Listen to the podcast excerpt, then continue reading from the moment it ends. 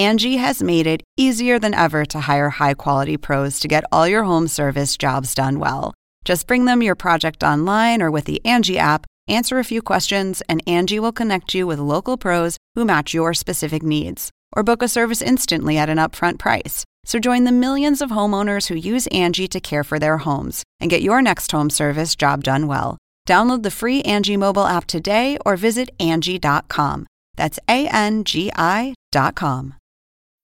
Sign up to The Economist for in depth curated expert analysis of world events and topics ranging from business and culture to science and technology. You'll get the weekly digital edition, online only articles, curated newsletters on politics, the markets, science, culture, and China, and full access to The Economist Podcast Plus. The Economist is independent journalism for independent thinking. Go to economist.com and get your first month free.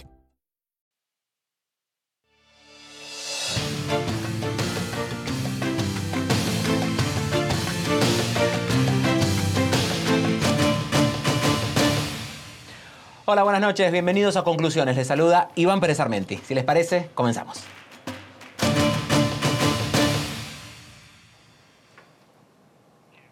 Les pido que a partir de este momento me acompañen utilizando la etiqueta Conclu AMLO Blinken, numeral Conclu AMLO Blinken. Recuerden que recibo todos sus comentarios a mi cuenta de ex, red social antes conocida como Twitter, en arroba IvánPZS. Y empezamos con estas imágenes tomadas con un dron en Eagle Pass, una de las zonas fronterizas de Estados Unidos con México.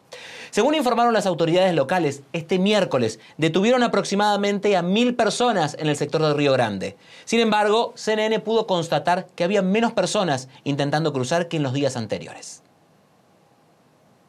No, pues eran bastantitos, eran, pues vienen con niños, pobre gente, ¿verdad?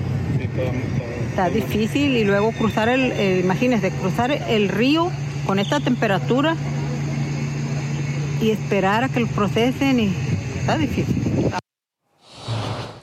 La migración volvió a traer a la misma mesa al presidente de México, Andrés Manuel López Obrador, y una delegación de funcionarios de Estados Unidos encabezados por los secretarios de Estado Anthony Blinken y de Seguridad Nacional Alejandro Mayorkas. Reunidos en Ciudad de México este miércoles abordaron el tema que concierne a ambos países, la crisis de la frontera, agravada significativamente en los últimos días. Blinken y Mallorca llegaron para pedir a México que haga más para detener a los migrantes que buscan llegar a la frontera común. Nuestra compañera Natalia Cano nos trae los detalles de esta reunión de alto nivel celebrada en la capital de México. Natalia, muy buenas noches, adelante. Hola Iván, un gusto saludarte. Buenas noches. Pues ha concluido ya este encuentro bilateral México-Estados Unidos para abordar la crisis migratoria que enfrentan ambos países en su frontera en común y que derivó pues en este encuentro celebrado este miércoles en Palacio Nacional con una delegación de altos funcionarios estadounidenses, entre ellos pues el secretario de Estado Anthony Blinken, el de Seguridad Nacional Alejandro Mayorkas y Elizabeth Sherwood Randall, la asesora de seguridad de la Casa Blanca, con el presidente Andrés Manuel López Obrador y una delegación de funcionarios mexicanos. Iván, se trató de un encuentro privado y en espera de que ya se ha emitido el comunicado por parte de los dos gobiernos para conocer los eh, puntos alcanzados tras esta reunión, la canciller mexicana Alicia Bárcena dijo en declaraciones a la prensa que pues uno de los eh, acuerdos fue la creación de un grupo de trabajo en conjunto eh, que se reunirá y en el que pues también se esperaría la participación de Centro y Sudamérica. También adelantó que la próxima reunión para abordar el tema migratorio podría suceder a finales de enero próximo, sin detallar el lugar en donde se celebraría. Dijo la canciller mexicana Iván también que México ha hecho mucho para tratar de frenar la migración irregular y que también México está interesado en abordar las causas que provocan la migración, las causas de raíz y que hace que estas miles de personas salgan de sus países de origen en busca del llamado sueño americano. Agradeció la presencia de estos tres altos funcionarios en respuesta a una invitación del presidente presidente López Obrador. También el propio mandatario ya se ha manifestado desde su cuenta de ex, eh, agradeciendo pues la presencia de Blinken, Mallorcas y eh, Sherwood Randall. También, bueno, decirte que esta es la tercera ocasión en el año, como decíamos, eh, Iván, en que hay una, un encuentro bilateral para abordar el tema migratorio. El primero sucedió en enero pasado durante la cumbre de líderes de América del Norte celebrada aquí en Ciudad de México y posteriormente en octubre pasado durante un encuentro de alta seguridad donde también estuvo presente los secretarios Blinken y Mallorcas. Eh, y decirte, Iván, que pues este encuentro bilateral se da a la par de que una caravana de migrantes pues partió el fin de semana pasado de Tapachula, Chiapas, con rumbo hacia Estados Unidos. Iván. Natalia, gracias por estar con nosotros. Era nuestra compañera Natalia Cano en vivo desde Ciudad de México. Y nosotros vamos a seguir hablando del tema de inmigración y ahora lo vamos a hacer con mi próximo invitado.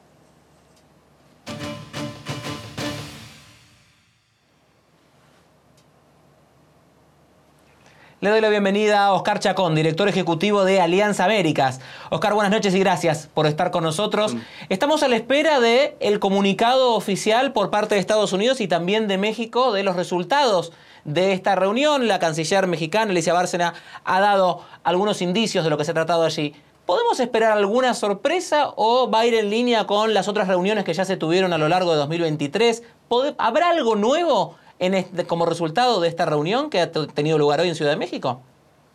Pues mira, primeramente buenas noches Iván, es un placer estar contigo. Eh, quiero destacar el hecho de que hay una diferencia conceptual al menos, no solo entre México y Estados Unidos, sino crecientemente entre América Latina y Estados Unidos en cuanto a qué constituye los factores que originan el que tantas personas quieran desplazarse de sus países natales en busca de una mejor vida en los Estados Unidos. Creo que México ha insistido sobre la importancia de entender que mientras las condiciones en los países de origen sean condiciones de expulsión de las personas, no vamos a poder encontrar una solución sensata y que tenga viabilidad de largo plazo ante este dilema. Estados Unidos está más atrapado en una lógica cortoplacista, quieren parar los flujos a como dé lugar porque lo ven como un peligro enorme para el esfuerzo de reelección de Joe Biden el próximo año en las elecciones presidenciales de los Estados Unidos. En este sentido, yo creo que es posible que este acuerdo marque quizás un inicio de una conversación más a fondo sobre el tema de qué es lo que causa que la gente siga saliendo de sus países. Mientras tanto, mientras se llevan a cabo estas reuniones, vemos que la realidad se impone y que tenemos una nueva caravana camino a la frontera norte de México. ¿Se podrá frenar eso si no se atacan, como usted bien dice, las causas originarias por las cuales la gente sale de sus países de orígenes y decide arriesgarse a todo con tal de llegar a los Estados Unidos? ¿Hay otra manera de resolverlo?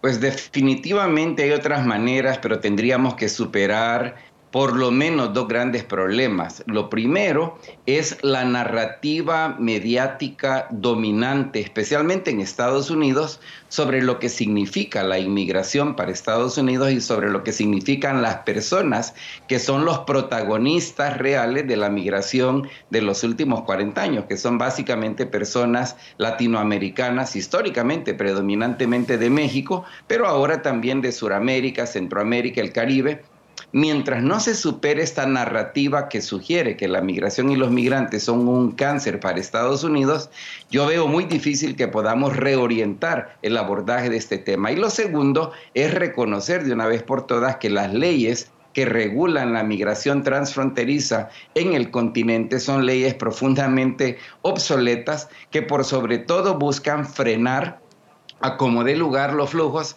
sin entender que habría una mejor opción a razón de lo mucho que la migración le ha aportado, especialmente Estados Unidos, y pudiéramos tener, por tanto, políticas migratorias mucho más sensatas. Las dos cosas están cercanamente vinculadas y me hace pensar que en el corto plazo lo que vamos a seguir viendo es más esfuerzos de contención que lamentablemente resultarán en más violaciones a los derechos de las personas que desesperadamente buscan apoyo y protección. En, estas, eh, en estos intentos de contención, como usted bien dice, algunas de las propuestas de Estados Unidos tienen que ver con buscar estos terceros países donde los migrantes puedan esperar o puedan quedarse y tratar de evitar que lleguen a los Estados Unidos. Pero alguien que deja su país porque está atravesando una situación económica muy dura o situaciones de inseguridad o de amenazas para su vida, ¿se va a contentar con quedarse en otro país donde quizás sucede más o menos lo mismo o un poco menos? ¿Es muy distinta la realidad de los países que abandonan quizás de Centroamérica, Venezuela, Colombia, que lo que les puede pasar a esos mismos migrantes en Guatemala o en México? tú tienes toda la razón, es casi imposible sugerirle a una persona que ha hecho la determinación de buscar a como de lugar llegar a los Estados Unidos, instalarse en los Estados Unidos, convencidos en buena medida por las mismas historias que el gobierno estadounidense vende, presentando a los Estados Unidos como si fuese el lugar ideal a donde obtener una condición de vida buena para ellos y sus familias. Por lo tanto, la idea de detener a estas personas en centros de apoyo, como se les quiera llamar, en América Latina, yo lo miro remotamente viable porque, insisto, tiene mucho que ver aquí el convencimiento que las personas tienen, que no es un convencimiento orgánico, es algo a lo que se le ha inducido a las personas por los mismos gobiernos de los Estados Unidos y por lo tanto es muy probable que estas políticas de contención van a fallar como han fallado a lo largo de la historia las políticas que se centran de forma ciega en simplemente contener los flujos. ¿Tiene México la espalda suficiente para seguir reteniendo la cantidad de migrantes que quedan en su frontera norte tratando de entrar a los Estados Unidos, atravesando su continente? Porque finalmente todos terminan esperando en México el momento en el cual puedan entrar y después ver cómo es la situación, cómo se resuelve una vez dentro de los Estados Unidos. Pero México tiene espalda, tiene fondos, tiene infraestructura para poder atender las necesidades de todos esos migrantes que atraviesan el país y que se quedan esperando en la frontera norte? Yo diría que no, es una propuesta insostenible para México.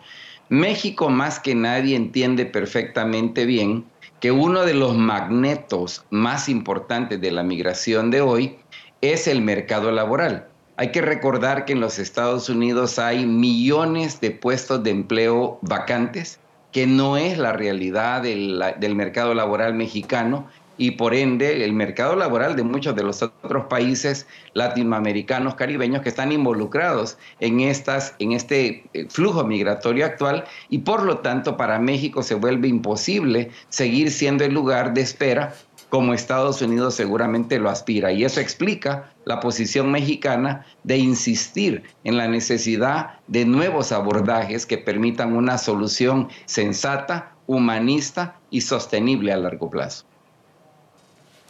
Oscar, venimos hablando del tema de la migración hace meses, años, y lo que estamos viendo es que la situación, lejos de mejorarse, cada vez se agrava. Eh, ¿Qué podemos esperar para este 2024? Estamos ya al final de 2023. ¿Cuáles son las perspectivas para 2024 con este tema, teniendo en cuenta las reuniones que ha habido, lo que se ha hecho y lo que se dice que va a hacer? ¿Habrá algún cambio o vamos a seguir viendo que esta situación empeora mes tras mes?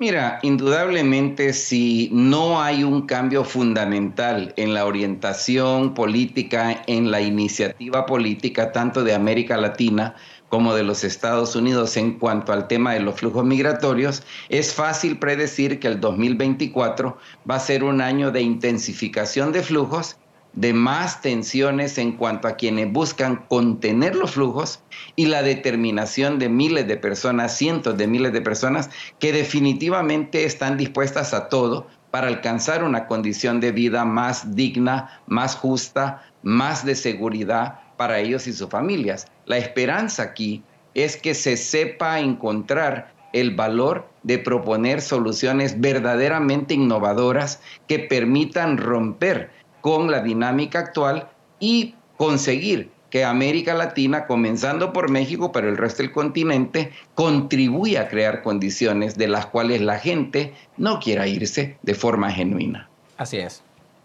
Oscar, gracias por estar con nosotros. Era Oscar Chacón, director ejecutivo de Alianza Américas, que ha estado con nosotros aquí en Conclusiones. Gracias.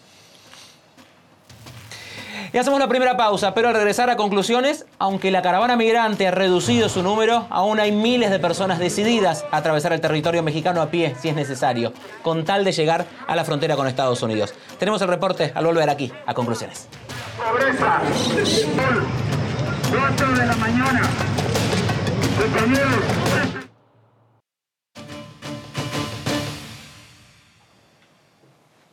El éxodo de la pobreza, así llaman los organizadores a la marcha iniciada en el sur de México, en Tapachulas, y que intenta llegar a la frontera con Estados Unidos.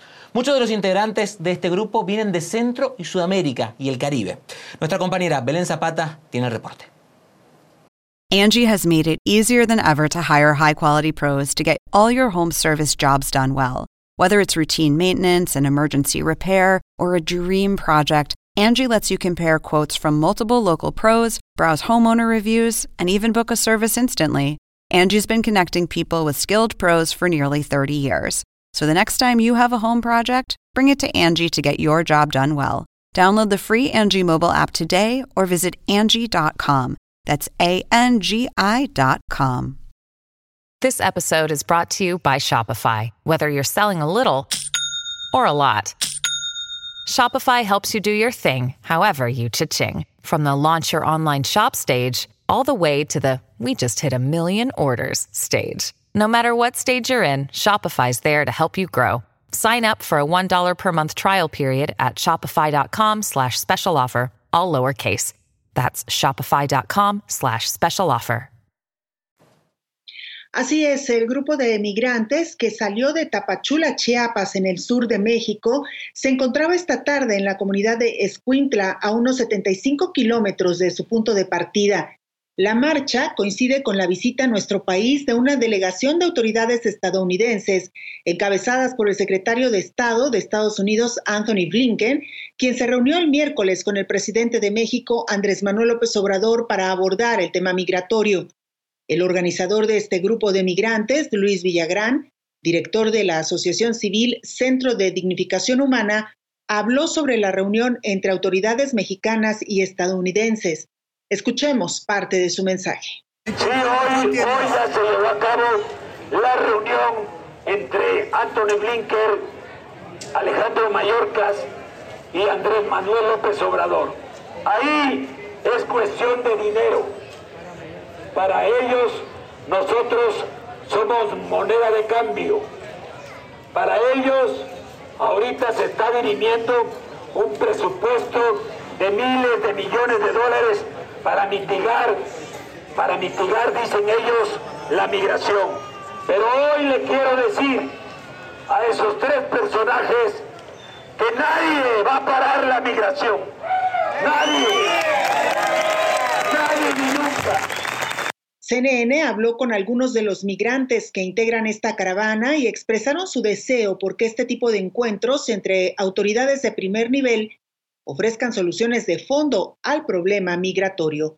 Escuchemos. Hemos sufrido bastante. Venimos por estos rumbos porque en Honduras no se puede vivir. En Honduras no se puede vivir porque sufrimos fuerte amenaza a muerte y si a mí me llegara a agarrar la mira, yo prefiero que me dejen acá. Porque yo no puedo entrar a Honduras. No podemos entrar a Honduras. Porque los amenazaron a muerte. Querían secuestrar a mis niños para que fueran organización de ellos. No podemos regresar.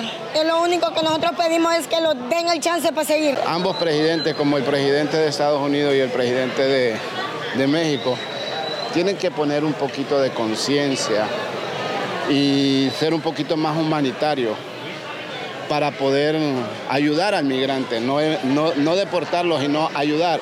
Lo que necesitamos es ayuda, no que nos deporten, ¿verdad? Necesitamos ayuda. Si nos venimos de nuestro país no es porque queremos, es porque no podemos vivir en nuestro país.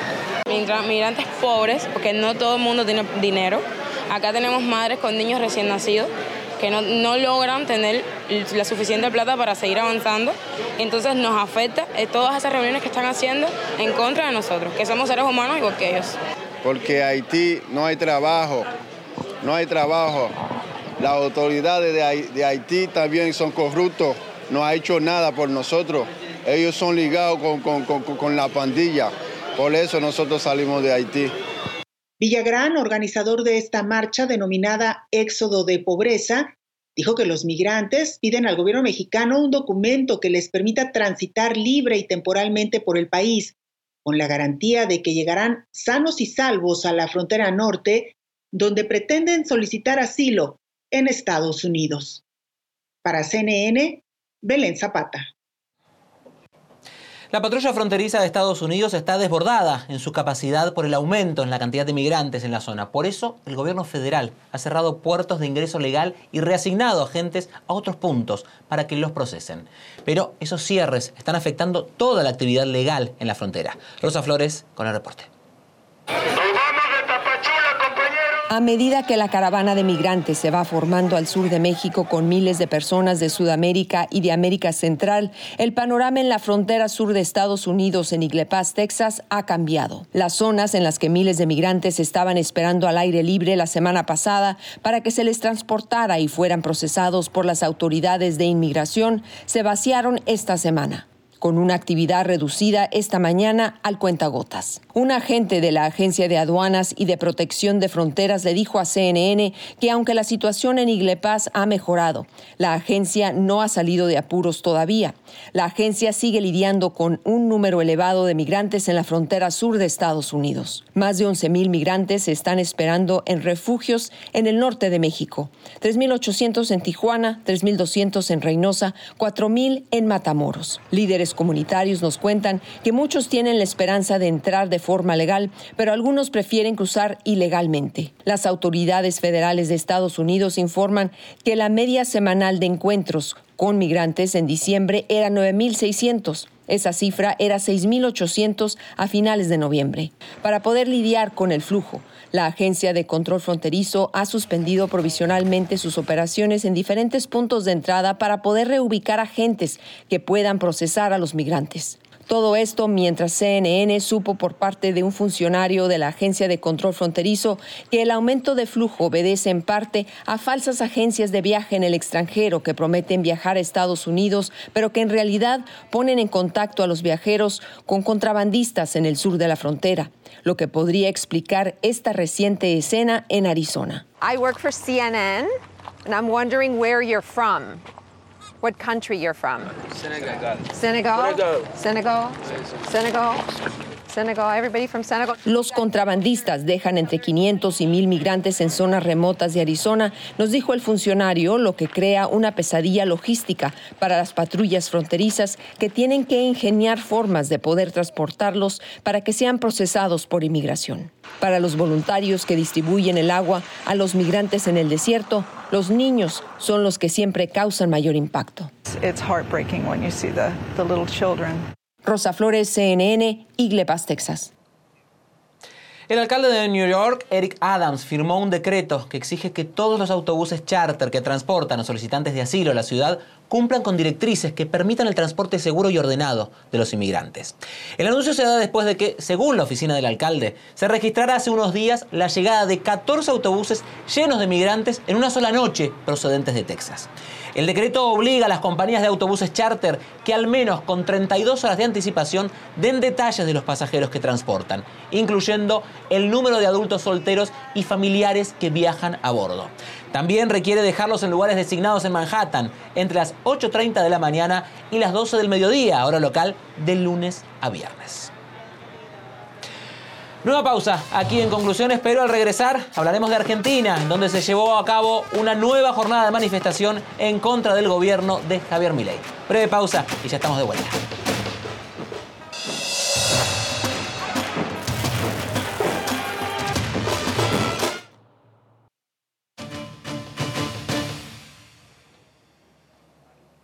Les pido que a partir de este momento me acompañen utilizando la etiqueta Conclumiley, numeral Conclumiley. Recuerden que recibo todos sus comentarios a mi cuenta en X o Twitter en arroba IvánPZS. Y las proféticas palabras del presidente Javier Milei durante la toma de posesión cuando dijo no hay plata empiezan a tener repercusiones reales. El megadecreto del mandatario que busca desregular la economía ha generado descontento en algunos sectores que comienza a expresarse en las calles. En Buenos Aires tuvo lugar este miércoles una manifestación convocada por la Confederación General del Trabajo contra las reformas decretadas por el presidente Javier Milei. Fue la primera de la Central Obrera. La protesta se llevó a cabo frente al Palacio de Justicia en medio de un gran operativo de seguridad como parte del llamado protocolo antipiquetes implementado por el gobierno nacional y que busca impedir que se corten las calles. Ignacio Grimaldi tiene más detalles primera marcha en contra del presidente Javier Milei convocada por la CGT, la principal central obrera. Fue una protesta en contra del mega decreto firmado por el Poder Ejecutivo, ese decreto que fue titulado como el de la desregulación económica, que contiene 366 artículos, que fue rechazado por parte de la política argentina, por el peronismo, por el kirchnerismo, y la CGT, luego de varios meses, volvió a las calles con una protesta frente al Palacio de Justicia para pedirle al Poder Judicial que analice una supuesta inconstitucionalidad de dicho decreto. Claro, todo eso en medio del fuerte operativo de seguridad, en medio de la implementación del protocolo antipiquete, aquel que busca evitar que mientras se desarrolle una protesta, al mismo tiempo se corte una calle, es decir, se obstaculice el normal funcionamiento de la vía pública más temprano porque ya la marcha finalizó, aunque el fuerte operativo continúa. De hecho, las autoridades de la ciudad de Buenos Aires informan que hubo al menos un detenido luego de incidentes producidos entre los agentes de seguridad y los manifestantes cuando se desconcentraba la protesta, pero más temprano pudimos conversar con algunos manifestantes sobre el contenido político de esa protesta y eso nos decían. Sí, me pegaron. Bueno, un operativo policial desmedido, utilizando los recursos públicos para desarrollar todo esto, me parece francamente un gasto tremendo, inconsecuente con la campaña que dio electo a nuestro presidente. Eh, nada, un operativo desmedido. Ustedes lo pueden ver, miren la cantidad de policías que hay. Y yo le pregunto a la gente, sí, yo le pregunto a la gente que analice esta situación y que compare cómo era Argentina hasta hace unos meses. Esto parece realmente sacado del peor país con la peor democracia. Nosotros somos nos habíamos caracterizado por ser un país de derechos humanos, que respetaba a todo aquel que quisiera manifestarse y en un par de semanas hemos decaído brutalmente. Yo hago un llamado a las autoridades también internacionales a que se pronuncien respecto a esto porque puede escalar en un nivel de violencia innecesario. Fue después de esa marcha cuando empezaba a desconcentrarse quienes estuvieron en la plaza de los tribunales cuando se registraron los incidentes y cuando se vio llegar a la mayor cantidad de agentes de seguridad, sobre todo de la policía de la ciudad de Buenos Aires, que trabajaron y que trabajan en el operativo del protocolo antipiquete, el protocolo para la implementación del orden público, aquel que busca que los manifestantes no corten la calle.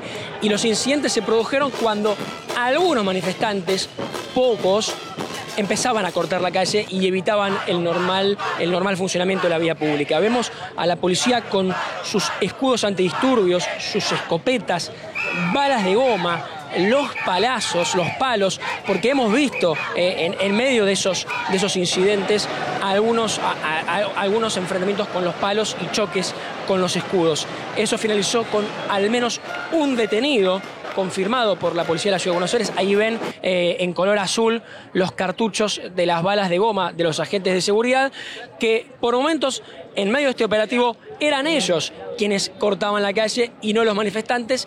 Y al finalizar toda esta marcha, esta jornada de protesta social, la primera marcha eh, de la CGT en contra del presidente Javier Milei, bueno, se registra un detenido y una imagen de un fuerte operativo de seguridad, la implementación del protocolo antipiquete que conjugó por momentos orden cuando se desarrollaba la protesta en la Plaza de los Tribunales, pero después registró momentos de altísima tensión. Ignacio Grimaldi, CNN, Buenos Aires. De las protestas, el polémico decreto de necesidad de urgencia y de ahora también un nuevo proyecto de ley kilométrico que acaba de enviar al Congreso con más desregulaciones. Vamos a hablar a fondo con mi próximo invitado.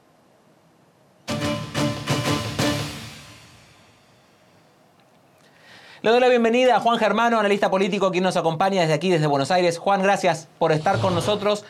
Y a la luz de lo que ha sido lo último, que es la presentación de este, eh, este paquete, este proyecto de ley ómnibus que busca modificar nuevamente un montón de regulaciones de la Argentina que se suman al DNU que se presentó la semana pasada.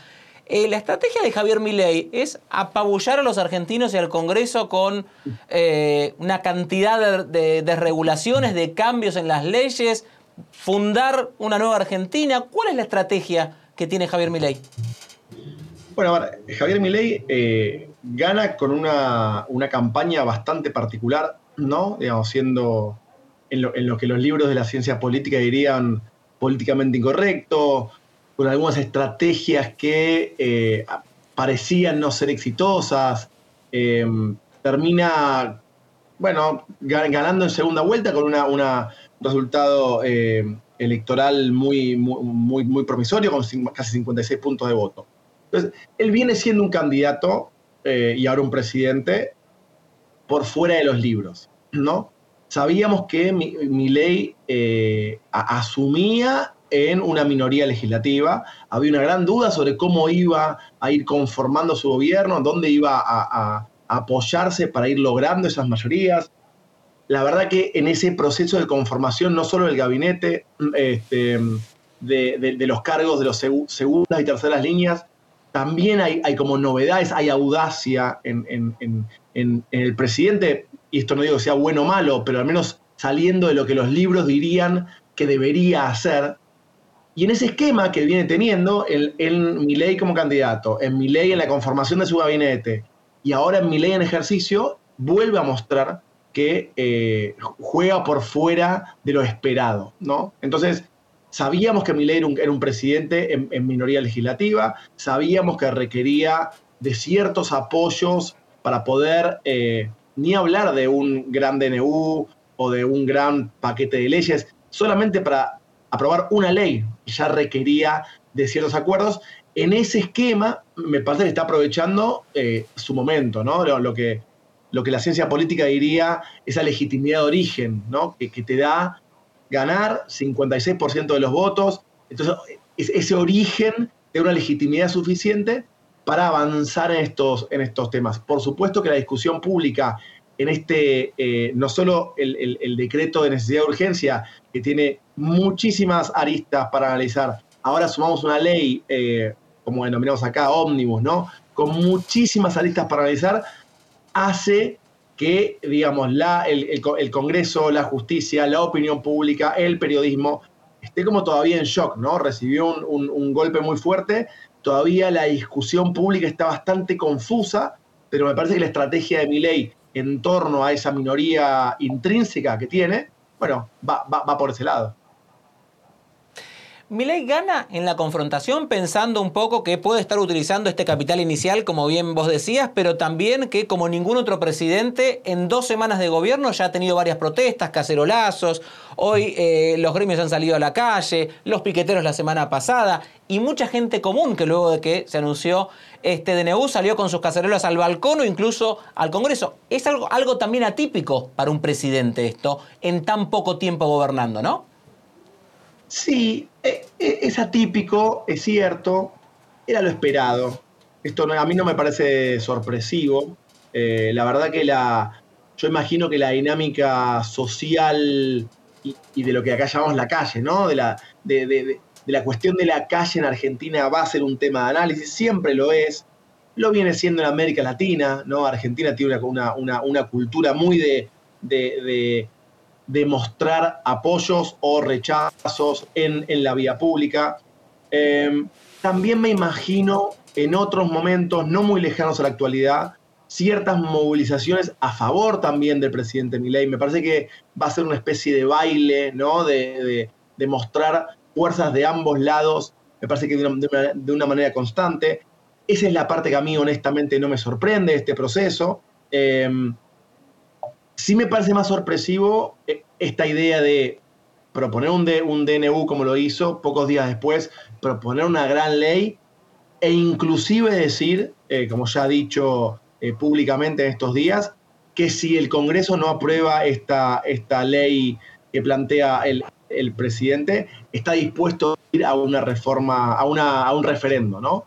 Este, para, proponerle a la ciudadanía y que la ciudadanía defina, si bien es un, es más bien simbólico porque no es que tiene carácter de ley, digamos, no, no, no es no es que el Congreso está obligado a tratarlo, pero por supuesto que metería, si es que avanza por esta, este camino, una presión adicional. Entonces, insisto, creo que el, el presidente Milei en esta minoría, en esta campaña atípica, en este presidente atípico, está avanzando con estrategias que uno a priori diría atípicas, no digo que sean buenas o malas, podrán fracasar, podrán ser exitosas, pero a priori fuera de los libros, ¿no? Entonces, este es el proceso novedoso que tenemos en Argentina, no tanto la novedad de la calle, creo que es algo que esperábamos, pero sí cómo él está aprovechando este momento inicial, esta inercia de vuelta, esta, esta legitimidad de origen que todavía no se da en una legitimidad de ejercicio, ¿no? que tiene que ver cuando obviamente él logre, en algún momento, si es que lo logra,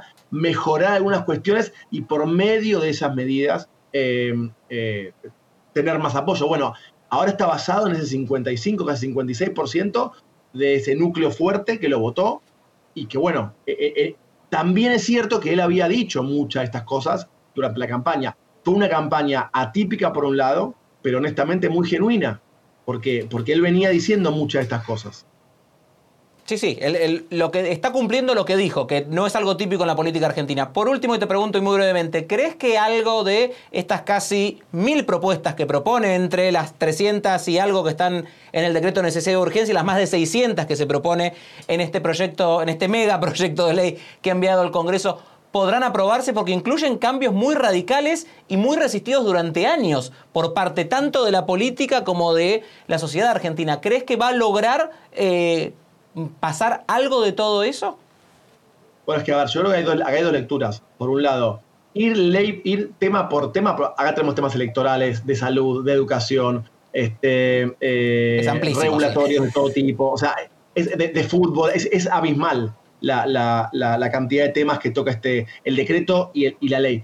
Lo que es claro es que ir uno por uno era imposible, absolutamente imposible, no tiene la capacidad legislativa hoy por hoy para ir planteando un tema uno por uno. Va por todo, pero el punto interesante es que esto está en un solo, una sola ley. Entonces, esto no es me gusta este punto y me disgusta este. Hablamos de privatizaciones. Es muy complejo el, DNU y la ley. Esto es un todo nada. Esto no es que me gusta esto y esto no me gusta. Esto es un, vamos, es un all-in, digamos, en, en poca sería all-in, ¿no? Digamos, juega todas sus fichas a, algo similar, también utilizando la eh, estrategia, por ahora retórica, de utilizar una consulta popular, un referendo popular, para preguntarle a la ciudadanía. Entonces, desde ese punto de vista me parece novedoso. El Congreso a, priori es un Congreso que, no, le es fácil, pero también es cierto que tampoco le es fácil a, a congresistas de la oposición oponerse masivamente en este momento inicial donde vamos menos de un mes de gobierno. Entonces, creo que está jugando con estrategia, me parece audaz, veremos si es buena o mala, pero seguro que es audaz. Veremos entonces qué es lo que sucede en las próximas horas. Juan Germano, gracias por estar con nosotros, ser el analista político Juan Germano en vivo desde aquí, desde Buenos Aires. Breve pausa, ya continuamos con conclusiones.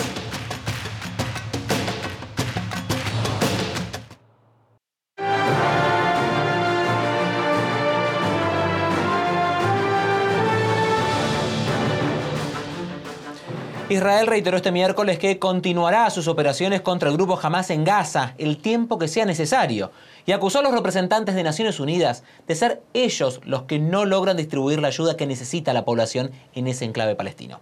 José Levi está en Jerusalén con lo último del conflicto.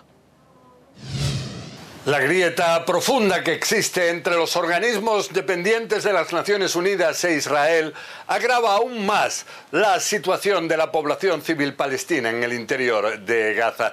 Vemos que estos organismos, muy especialmente el responsable de los refugiados palestinos, culpa a Israel de la falta de alimentos, de la falta de agua potable, de los peligros que existen de epidemias, del hecho que también no llega lleguen medicamentos al interior de Gaza de forma suficiente. Pero todo esto está frente a las afirmaciones de Israel que aseguran que son problemas logísticos de las Naciones Unidas los que no permiten la llegada de esta ayuda humanitaria urgente a la población en el interior de Gaza y llaman a que se busquen distintos caminos opcionales para intentar suplir esas necesidades que son realmente urgentes. También en Israel aseguran ahora que no van a conceder de forma automática visados a los funcionarios de las Naciones Unidas, sobre todo no a aquellos que, según ellos, eh, participan en la propaganda, en el sistema de propaganda del movimiento Hamas.